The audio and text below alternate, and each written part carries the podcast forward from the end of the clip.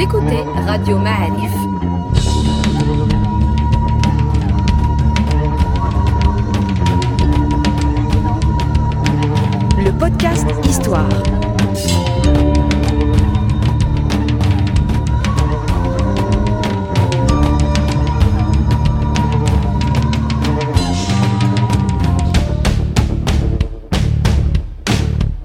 La saison 3 du podcast Histoire vous est offerte avec le soutien de Maroc Télécom. Bienvenue dans un nouveau podcast Histoire de Radio Maalif. Les amis, nous sommes aujourd'hui euh, très heureux de plonger dans le 19e siècle marocain, période euh, trouble et fascinante, qui explique beaucoup de choses cette période. Et pour ce faire, nous avons encore une fois convoqué euh, un habitué de nos services, Mustafa Kadeli. Salut Mustafa. Bonjour. Comment ça va? Ça va, merci pour la reprise, et puis surtout de retrouver les gens qui nous écoutent, et puis surtout essayer un petit peu d'éclairer tant qu'on peut des moments de notre euh, histoire. Bon, euh, aujourd'hui on va centrer notre récit sur un personnage euh, qui s'appelle Ahmed Ben Moussa, Bahmed. Bahmed qui a, euh, je tiens à le préciser, il n'a pas tant que ça des, des, gens qui ont cet honneur, un boulevard à Casablanca. Mmh. Euh, c'est le boulevard pour les Casablancais qui euh, passe devant la gare Casavoyageur, je pense, de tête, ça voilà, Belvédère. Donc c'est un grand boulevard, c'est un grand personnage. Donc un grand personnage, grand, grand personnage.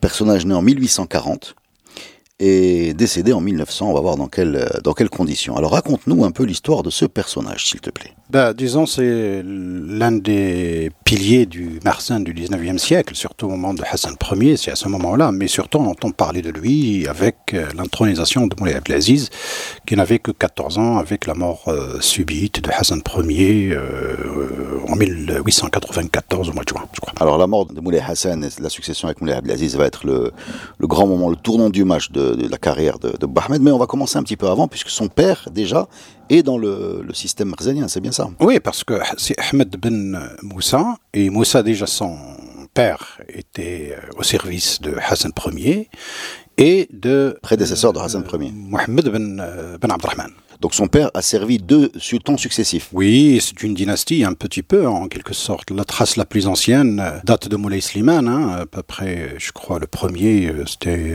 Moussa.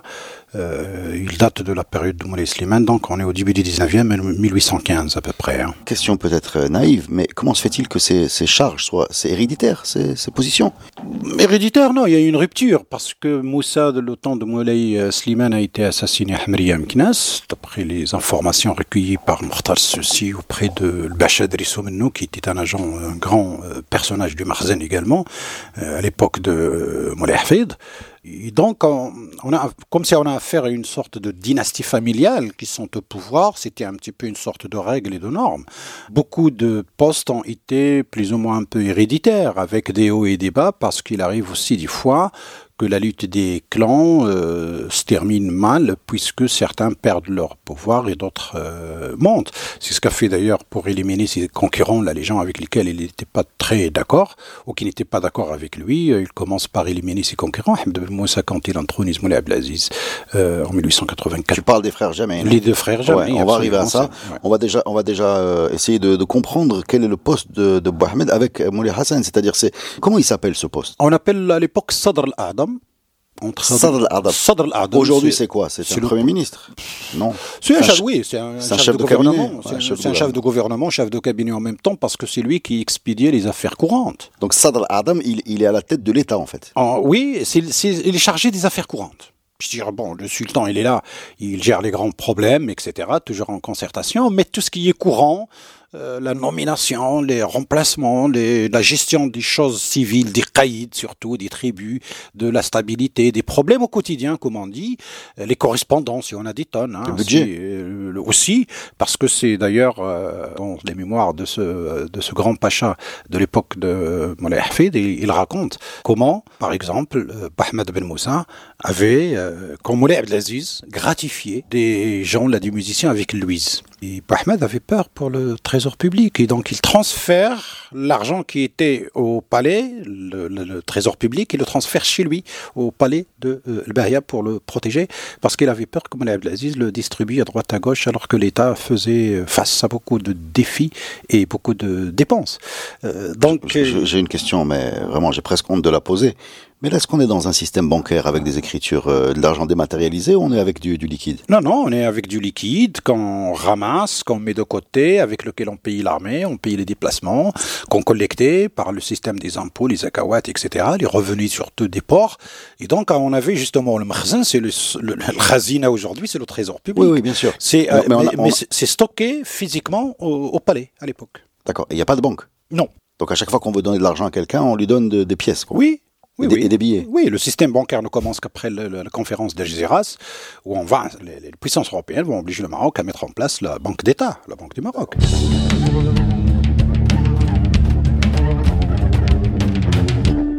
Ahmed donc est, Sadr Adam de Moulay Hassan, c'est bien ça? Oui. Voilà. Il se distingue par quelque chose de particulier ou il a quelque chose à dire sur sa première partie? Parce qu'évidemment, hein, l'histoire va prendre un tournant à la mort de Moulay Hassan. On, a une idée un peu de ce qui va se passer, mais on essaie de voir si avant il y a quelque chose à raconter. Bah, les chroniques sont peu d'accord, hein, je veux dire, sur un personnage en couleur, très attaché à ses devoirs, très attaché à l'État, sa mission, euh, qui gère. Mais avec lui, quand même, on dit que le système commence à être un peu corrompu parce que les fonctions se vendaient. Et donc, on dit qu'il a fait une fortune en vendant les, fonctions. Alors, d'après le Bachamnou, euh, je veux dire, jusqu'à ce moment-là, il n'y avait que la fonction de Qaïd qui pouvait être euh, achetée. Qaïd tribal, hein, je veux dire, avec tout le prestige de la tribu du Qaïd de l'époque. Euh, mais avec euh, Bahmad, la chose va descendre un petit peu. Et donc, d'autres fonctions subalternes vont commencer à être euh, monnayés. Et je crois que c'est un petit peu aussi une, une manière d'exprimer comment le système il commence à avoir mal de l'intérieur lui-même. C'est-à-dire, on ne fait plus euh, appel euh, aux compétences, aux, personnes qualifiées pour des fonctions, mais aux plus offrants.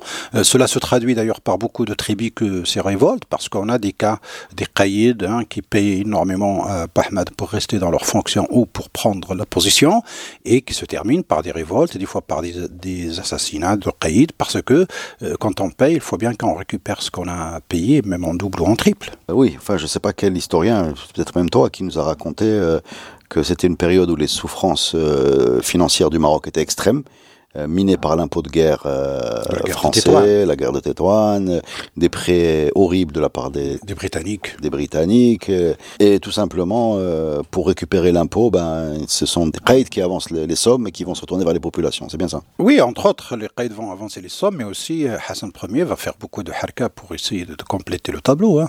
Mais nous sommes à un tournant dans l'histoire parce que, hein, notre collègue l'ont dit, ça commence par la révolte des tanneurs à Fès, avec l'arrivée de c'est l'arrivée de Moulay Hassan Ier au pouvoir. Il était à Haha, il est reconnu à Marrakech et il se dirige vers Fès pour euh, prendre la BA. Et entre-temps, donc, il décide l'augmentation des taxes payées par les tanneurs.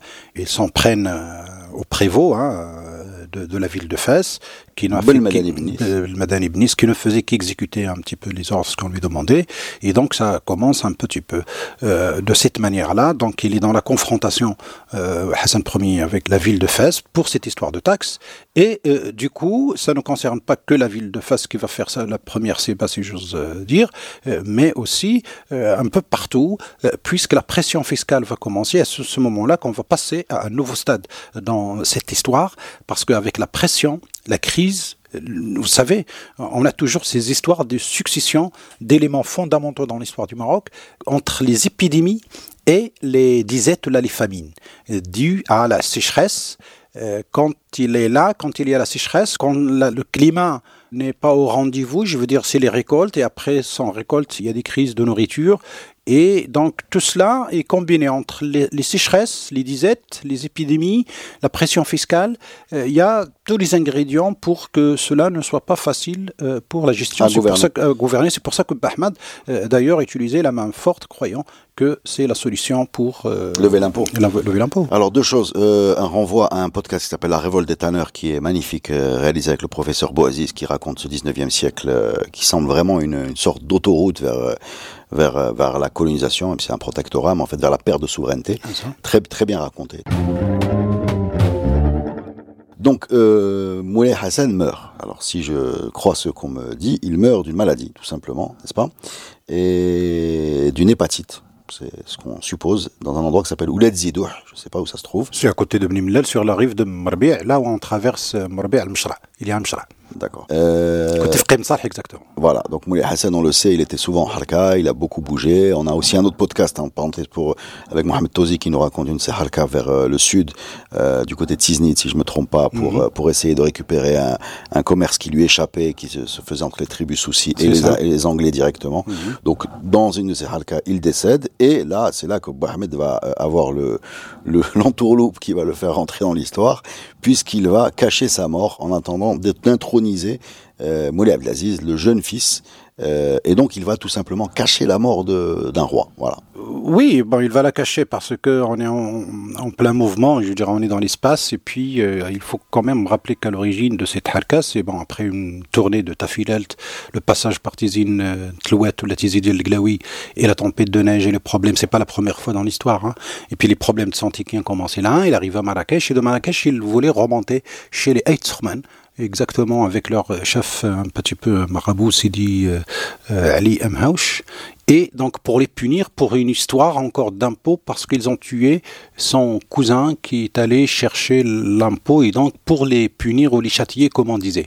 Et, euh, c'est là qu'il meurt et il y avait une crainte de la révolte de l'armée elle-même ou de la tombée des tribus de la région qui, parce qu'on est dans une zone de plaine, mais qui est très visible de la montagne et les gens de la montagne suivaient très très très bien le mouvement.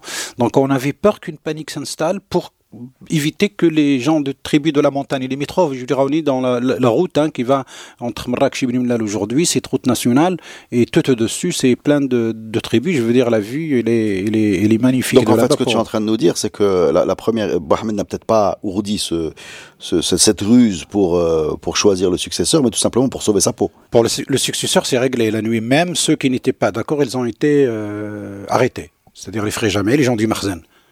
Mais c'est pas ça le, seul problème puisque ceux qui étaient d'accord, ils ont signé les enfants du sultan présent, euh, Moulay Hafid, Moulay euh, Jafar, Moulay Abdrahman, ils ont... Tout ça, c'est les enfants de Moulay Hassan Moulay Hassan, ils étaient 13 en tout, hein, mais certains étaient présents avec lui dans ces... Et Moulay Abdelaziz, c'est le plus jeune C'est le plus jeune, mais il n'était pas là, il était à Rabat déjà. D'accord, donc il a été nommé... Euh, nommé en son absence. D'accord. on, va, rappeler une évidence, Bahmed, enfin, place plus ou moins Moulay Abdelaziz sur le trône, euh, pour pouvoir avoir euh, une jeune personne à manipuler. C'est bien ça.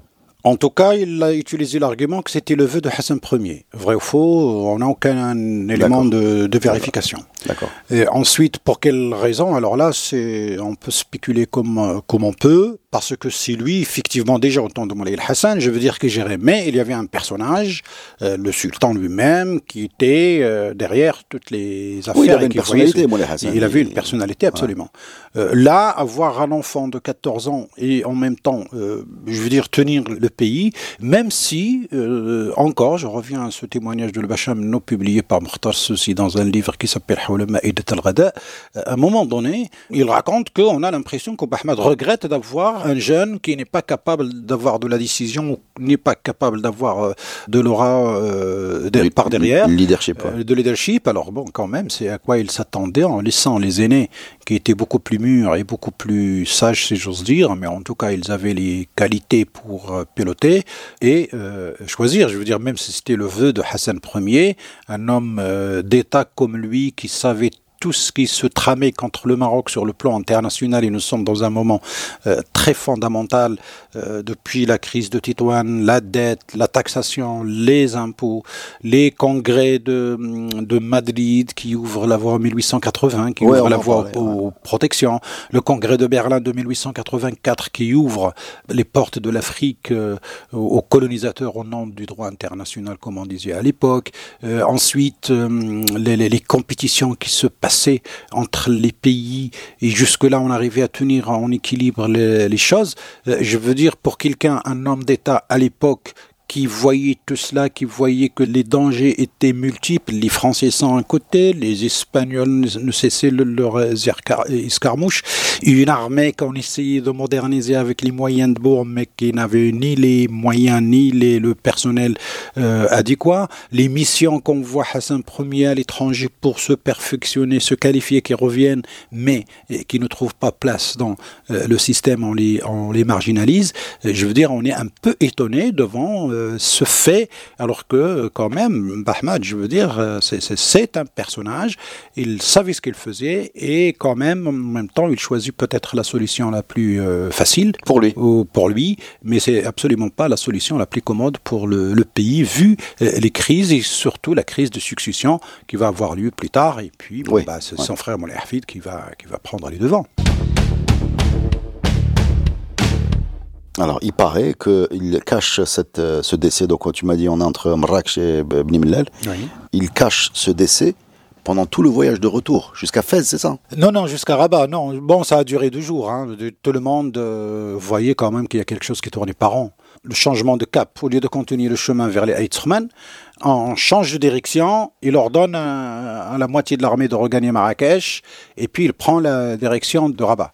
Euh, sauf qu'on ne pouvait pas le faire avec le mouvement d'une harka qui est lent parce qu'il est immense. Hein. On peut imaginer 10, 15, 20 000 entre les soldats, les commerçants, les curieux et tout ça, tout ce beau monde. Les cuisiniers. Euh, les cuisiniers. Enfin, je veux dire, même les curieux, les commerçants, ils étaient là parce que c'est une ville mouvante. Donc il y a du commerce hein, qui se fait autour des harkas, les gens qui, qui, vendent, qui achètent, etc.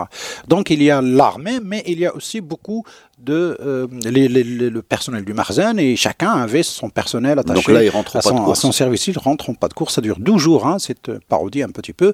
Et puis là, ils tracent. Mais pourquoi ils vont à Rabat? Parce que, pas la capitale. Parce que Moulay Abdelaziz y était. Hassan Ier, en bougeant de Marrakech, il a ordonné à son fils d'aller à Rabat.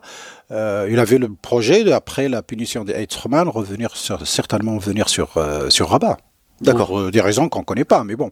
Et donc voilà pourquoi elle a choisi de venir à Rabat pour enterrer Hassan Ier et en même temps introniser euh, Moulay Abdelaziz. Donc tout ça marche comme prévu mm. et il va prendre la régence. Oui. Voilà, qui va durer Jusqu'en 1900. Il meurt en 1900 dans son palais de l'Bahia à Marrakech. Très beau palais d'ailleurs. Donc de la mort de Moulay Hassan en 1894 à la mort de Bahmed en 1900, donc on a six ans de six ans, de régence. Aujourd'hui, ces six années sont, sont présentées comme euh, des années où euh, il y a un énorme enrichissement personnel de Bahmed, euh, où il a privilégié un peu son sort personnel à celui du pays. Est-ce que c'est quelque chose que les historiens valident ça? Non, pas tout à fait, parce que je dirais s'enrichissait déjà d'autant de, de Hassan Ier, donc il n'y a, a, pas de problème. Il a hérité aussi des richesses de son propre père qui était grand vizir. Il avait placé les membres de sa famille, je veux dire son frère, euh, on, entend parler beaucoup, de, par exemple, de Darsi Saïd euh, Amrak, c'était un des frères de Ahmed. Donc euh, le système voulait qu'on place ses familiers, les gens, les membres de sa famille, dans des positions stratégiques à l'intérieur et à l'extérieur de Marzen, chacun à l'œil sur l'autre, etc. Et comme je disais au début, je veux dire, bon, il avait un souci quand même des trésors publics. Le gars s'enrichit peut-être certainement, mais en même temps, ce qui est trésor public était considéré comme trésor public et raconter cette histoire de Moulay Abdelaziz qui distribuait des louis d'or à droite à gauche, et puis il avait peur que ce trésor se dilapide rapidement, et il le transfère chez lui. Euh, d'ailleurs, au moment de sa mort, euh, quelqu'un qui était son agent de liaison, un, membre du Marzen qui s'appelle Madil Mnabi, eh ben, justement, il s'occupe de ce trésor, et lui, il, en claque, paraît-il, les deux tiers, d'après le Bachamno, il en claque les deux tiers, et il transmet le tiers à Moulay Abdelaziz en lui disant, bah voilà ce qui reste chez Mahmoud. En fait, ce que tu es en train de dire, c'est qu'il y a une vacance du pouvoir qui fait que tout, tout, est, tout est possible en fait. Tout est possible. Abdelaziz essaie de reprendre la main. Hein. Il a 20 ans maintenant. Euh, en 14 ans, plus 6, ça fait 20. Donc la mort de Bahmed, il a 20 ans. Oui, mais, déjà, dis-nous comment il est mort, Bahmed. Il est mort de mort naturelle. Mais c'est bien, euh, ces biens vont être euh, confisqués, non? Eh bien justement, c'est ce malheureusement ce qui arrive un petit peu aux agences. C'est la première des choses que fait le Mahdi le, le c'est un peu la saisie des biens. Euh, le frère de Bahmad, Si Saïd, va mourir également. Il y a eu une succession de décès dans la famille de Bahmad assez euh, curieuse et bizarre, parce que pratiquement tous les personnages connus qui étaient dans, à l'intérieur de l'État vont décéder. Mais aussi, surtout, cette histoire de dépossession des biens. On disait ça tatrik ou la tathqif, on, on, enlève euh, tout, comme pour les frères Jamei. Je veux dire, quand euh, Bahmed les, arrête. Qui sont les frères Jamei C'était des membres du, du Marzen, ils faisaient partie du gouvernement. Comme on disait à l'époque, on avait des ministres de la, un ministre de la guerre, on avait un ministre des Affaires étrangères, on avait un ministre du Trésor, on avait des ministres qui s'occupaient chacun euh, dans leur domaine, coiffés par le grand vizir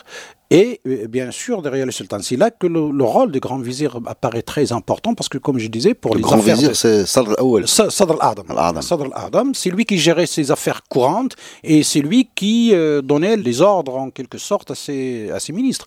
Donc, les membres du Makhzen vont connaître un chamboulement. Quand Mahdi al-Menabhi euh, va être le premier à annoncer à Moulay Abdelaziz la mort de Bahmad, Moulay Abdelaziz, il est perdu. Hein, je veux dire, le Bacham raconte encore, parce qu'il était le Bacham Il était la main droite de Moulay. C'est un peu une sorte de copain d'enfance. Ils ont fait des études ensemble, ils ont grandi ensemble. Le père du Bacham était chef de l'armée à un moment euh, au temps de Mohamed ibn Abdelrahman et de Hassan Ier, et c'est pour ça qu'il s'est retrouvé euh, dans le, palais.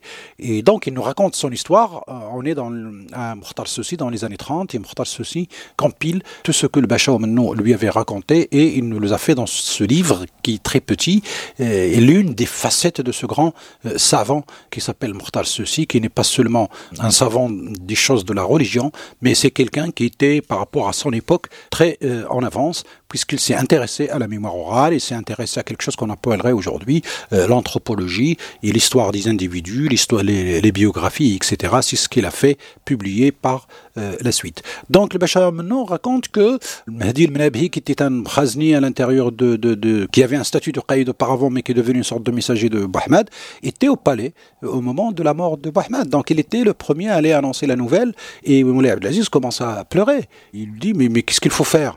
Eh ben, ce qu'il faut faire, il faut faire des funérailles d'abord, et puis il faut surtout saisir tous les biens de ce monsieur, et euh, surtout le trésor public qui est dans son palais, etc., etc., puisqu'il connaissait le palais de l'intérieur, et il savait très bien tout ce qui se passait. Donc il, était techniquement le, gestionnaire du Maroc, en fait. Euh, Oui. Oui, Bien sûr. Physiquement, vu qu'on parle de cash, là, on parle physiquement. Oui. C'est-à-dire qu'aujourd'hui, on dirait qu'il aurait la, la signature. Quoi. Oui, il, l'avait. Moulay Abdelaziz était encore, ne l'oublions pas, enfant même à l'âge de 20 ans, mais sans aucune expérience. Il n'était pas impliqué dans la gestion. Et euh, la seule chose qu'il faisait, c'est que quand il, il faisait le Brazania, comme on disait, chaque matin, il recevait, il écoutait les doléances, il signait, etc. Mais euh, Bahmad lui faisait la leçon. Donc la chose quand intéressante chez Moulay Abdelaziz, c'est qu'elle retenait très très très bien ce que lui disait Bahmad et donc il s'appliquait dans son rôle de sultan et du coup il faisait les choses comme ils doivent se faire sans problème. Mais une fois terminée cette science de l'Mkhazaniya matinale, eh ben, c'est le jeu, c'est etc. Ouais, comme passionné de, passionné de technologie, de, montres, de photos. Oui, à son âge, c'est normal. Le problème reste toujours ce qu'il n'a pas appris euh, les rudiments du pouvoir et de la gestion des affaires publiques, y compris euh, connaître tout le dispositif administratif de les caïds, les pachas, tout le, je veux dire, le staff de l'État sur le plan central et sur le plan local. Et c'est pour ça qu'il se trouve un petit peu entre les mains de Mahdi euh, jusqu'en 1905. C'est lui, de nouveau, le qui va hein, prendre les devants et qui va devenir Bahmad, mais encore en, un degré encore plus, un peu moins. Il va l'envoyer, il, c'est que des histoires de complot entre ce qu'ils appelaient les, les, les hizb, les hizb de l'Mnbé et le hizb des adversaires, parce que le il est juste ministre de la guerre, il n'a jamais été grand vizir. Mais il prend quelqu'un, Garit, je crois, il le met comme grand vizir, mais il est complètement effacé parce que c'est le Mahdi qui va euh, gérer la baraque, même s'il n'avait pas le statut officiel de grand vizir. Euh, on revient rapidement sur la, parenthèse des frères Jamais, parce que je, on voit beaucoup de littérature, enfin il y a beaucoup de choses écrites sur leur, euh, leur emprisonnement à Tétouan. Oui. Et le fait qu'il y ait été une certaine cruauté dans, dans la gestion de leur cas individuel. Ils, ne sont pas les seuls, c'est justement c'est un peu la norme.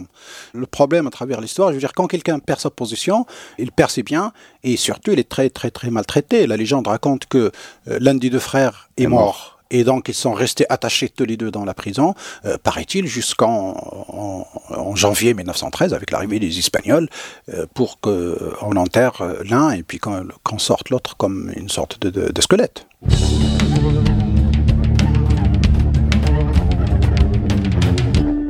On a aujourd'hui, euh, quand on s'intéresse à Bahmed et qu'on lit un peu la littérature disponible sur euh, sur Internet, il y a des sources crédibles, d'autres. On a quand même la, vision d'un personnage qui est présenté de façon très négative, on a compris, nous, à force de vous écouter, toi, Mustafa Bouaziz, Taïb Bia, tous ces gens-là, qu'un peu le, le protectorat qui arrive en 2012, qui arrive très tard, arrive comme la suite de énormément de choses, hein, de crise financière, perte de, perte Souveraineté. de souveraineté, l'affaire des protections, pression fiscale, enfin, etc. Mais très souvent, on présente Bahmed comme étant euh, celui qui a un peu coulé euh, les finances du royaume, celui qui l'a un peu précipité dans les mains des, des Français. Euh, Aujourd'hui, tu es beaucoup plus euh, nuancé dans ton podcast, enfin, dans ce que tu nous dis, tu ne vas pas aussi loin du tout. Euh, Est-ce que ce bonhomme-là a eu euh, a eu le, mauvais rôle euh, et, et qu'on l'a utilisé un peu comme bouc émissaire de de tout ce qui s'est passé pendant ce 19e siècle? Je crois que le, le- problème commence avec l'intronisation de Moulay Abdelaziz. Je crois que c'est le grand problème. D'abord, le, fils aîné de Moulay Hassan a été puni par son propre père.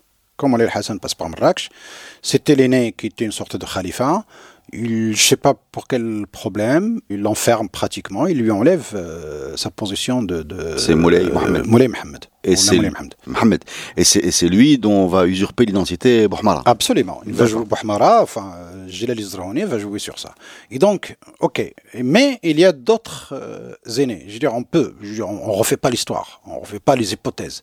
Mais quand même, la logique, si on revient à la logique euh, théorique, euh, et que, bon, l'aîné, le suivant, le plus compétent. Surtout s'il y en a celui qui- 13. il y en- a en tout 13 avec Moulay Mohamed. Donc, il y avait l'embarras du choix pour placer quelqu'un qui serait capable de mener la baraque euh, dans un moment très délicat du pays. Et du coup, oui, ça va aller jusqu'en 1906. Et donc, le moment où Moulay Abdelhafid va décider de prendre le taureau par les cornes, comme on dit, et challenger son propre frère, euh, parce que, parce que, bon, c'est une histoire un petit peu. Oui, on l'a bien raconté dans, dans le podcast qui s'appelle Bouhmara. C'est Bouhmara qui va être la raison du départ de Nbehi, qui va pas durer longtemps, puisqu'en 1905, il perd son poste et, et il va en exil, entre guillemets, à Tanja. Et donc, d'autres personnages vont rentrer en scène. Mais ça y est, c'est le début, un peu une sorte de débandade à l'intérieur du Marzen de Moulay Abdelaziz, qui n'arrive plus à faire face ni aux puissances européennes, surtout les Français qui ont mis le paquet, les crédits, la dette, et- etc. Et surtout aussi un Marzen qui n'arrive plus à euh, gérer la situation.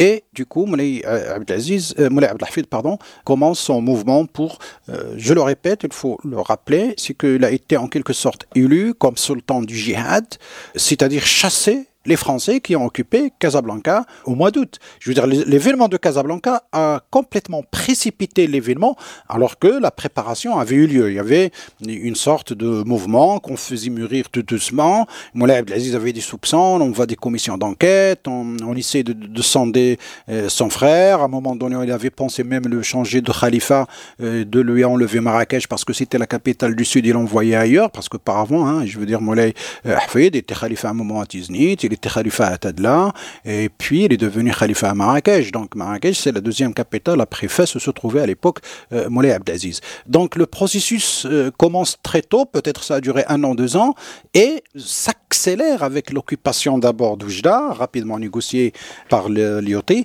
et surtout par l'occupation de Casablanca. Alors là, ça y est, le mouvement a été déclenché. Et donc, le sultan du djihad, c'est pour défendre les frontières, c'est pour défendre la souveraineté. Et du coup, on a un Maroc divisé en quelque sorte en deux, entre deux parties, le Hizb al-Azizi et le Hizb al-Hafidi. Mais tout ça, ce ne sont que les conséquences d'une décision de Bahmad en 1894, euh, parce qu'on n'aurait pas peut-être, euh, on ne serait pas arrivé là où on est arrivé pour que ce soit la dispute à l'intérieur euh, du palais entre deux frères. En, optant pour un sultan plus âgé et plus légitime. Tout le monde est légitime parce qu'à l'époque, il n'y avait pas d'ordre de succession. Oui. Ça pouvait être l'un des fils ou l'un des frères ou l'un des neveux ou l'un des cousins, il n'y a pas de problème. Vu le challenge et les, les défis qui attendaient l'État et Bahmad étaient très courants, je crois l'une des dernières lettres de Bahmad quand même, c'est très intéressant, avant son- sa mort en 1900, c'est la lettre qu'elle envoie à la France quand l'armée française traverse le fleuve des Nagas, ce qu'on appelle aujourd'hui le fleuve Sénégal, quand il traverse du sud du Sénégal actuel vers la Mauritanie, et qui proteste contre l'entrée de l'armée française pour o- occuper euh, la Mauritanie euh, aujourd'hui. Euh, parce qu'à l'époque, on considérer quand même que sur le plan euh, symbolique et sur le plan réel, ça faisait partie de l'Empire, comme on disait, euh, comme c'était le cas de Touat ou euh, de Tigurarin ou la Gourara, qui faisait partie, hein, depuis pratiquement l'époque de Mansour le Saadien, qui faisait partie de l'Empire chérifien, comme on l'appelait, et que les Français n'avaient commencé à conquérir que vers 1890-1900, c'est-à-dire on est loin de la conquête de l'Algérie comme les Français la concevaient en, 1800, en 1830. Et d'ailleurs, dans les documents euh, sur le... Parce que bon, hein, changer de sultan, c'est pas quelque chose d'anodin, quelque chose de facile. On reprochait beaucoup de choses à Moulay Abdelaziz, et parmi les choses qu'on lui a reprochées par écrit, c'est écrit noir sur blanc, c'est que quand les Français occupent Touat, il ne réagit pas. Quand ils occupent Oujda, il ne réagit pas. Quand c'est quelque chose qu'on a, euh, qu'on a toujours dans l'histoire du Maroc, cette histoire de jihad euh, sur, les, sur les présences étrangères. Et c'est comme ça qu'arrive Moulay Hafed, qui va pas faire mieux que son frère, qui va être destitué par les Français, et etc., etc. Mais ce qui est intéressant, c'est la suite de l'histoire. Si vous voulez euh, continuer à l'écouter, elle est disponible dans un podcast extraordinaire que tu nous as raconté qui s'appelle Oui. Et ça, c'était l'épisode 0. enfin, l'épisode moins 1, parce qu'il n'y a pas d'épisode 0. Euh, il faut écouter les podcasts euh, dans le désordre ou dans l'ordre comme on peut.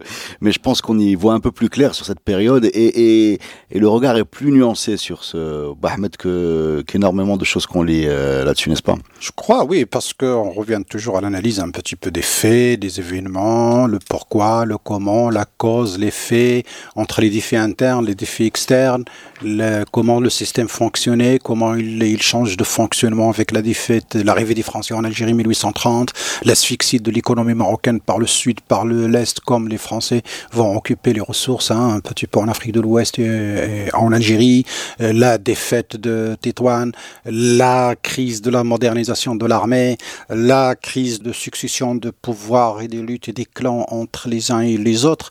Euh, je veux dire, euh, quand on regarde ça dans ce package complet, on, on peut, je veux dire juste parce que bon, en, général, euh, on a des jugements de valeur ou on a des jugements de projection de la vision d'aujourd'hui sur le, passé. Et il est essentiel quand même de voir un petit peu le circuit pour parler de tout un système avec des personnages euh, plus ou moins clés euh, qui montent, qui descendent. rien n'est jamais sûr et du coup, et même les compétences, quand ils reviennent de l'étranger, euh, à l'époque, je veux dire, ils sont marginalisés, et eh ben, on, voit la chose qu'on soi-disant on, refusait. Ouais, hein. il, y a une sorte de gravité dans ce 19e siècle qui semble plomber un peu le destin du pays et, et, qui va arriver à cette colonisation très tardive. Euh, Mais très complexe. Et très complexe. Merci Mustafa pour ce podcast. Merci à vous.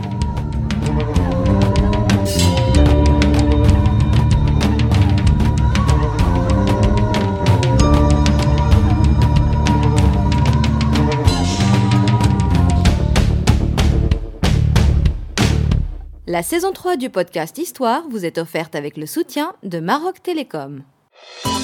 Maroc Télécom, un monde nouveau vous appelle.